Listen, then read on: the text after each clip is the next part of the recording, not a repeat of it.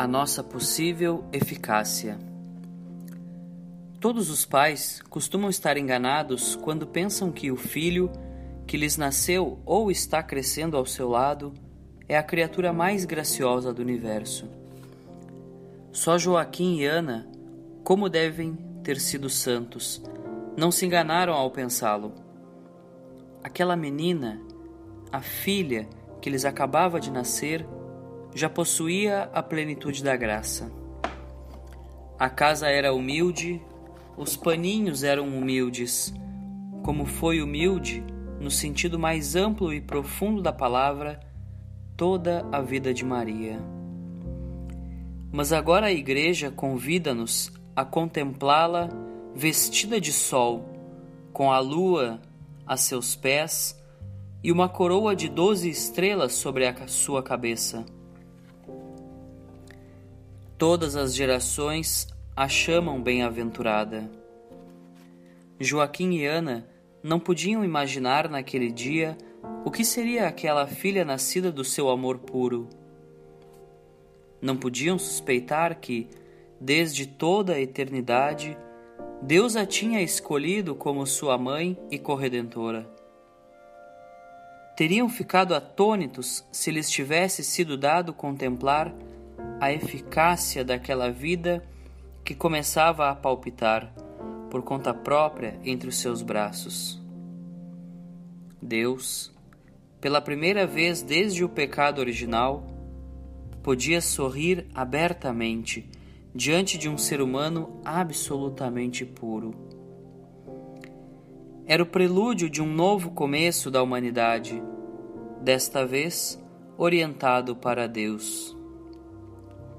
Pois bem, nós também não podemos fazer ideia da incomensurável eficácia que a nossa passagem pela terra poderá adquirir se formos fiéis à nossa vocação de cristãos.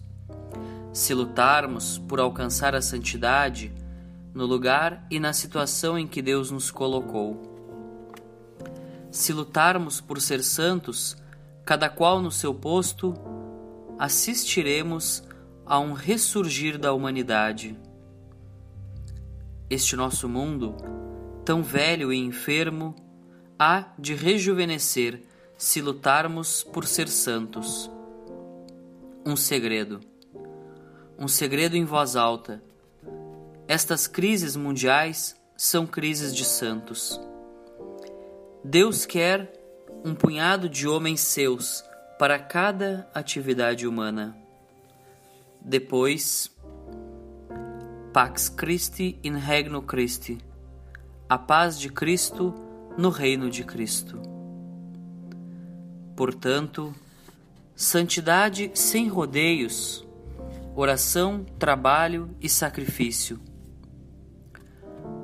Pois és entre os teus, alma de apóstolo, a pedra caída no lago, provoca, com o teu exemplo e com a tua palavra, um primeiro círculo, e este outro, e outro, e outro, cada vez mais largo. Compreendes agora a grandeza da tua missão?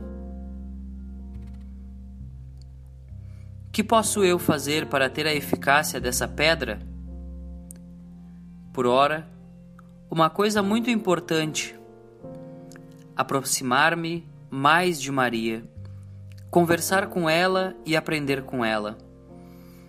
A Virgem ilumina para nós o mistério da nossa vida pessoal. Uma vida obscura oculta aos olhos da curiosidade superficial.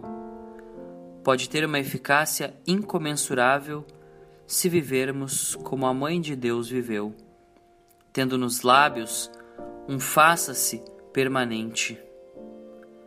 Pouco importa o que sejamos diante dos outros, o que importa é o que somos diante de Deus.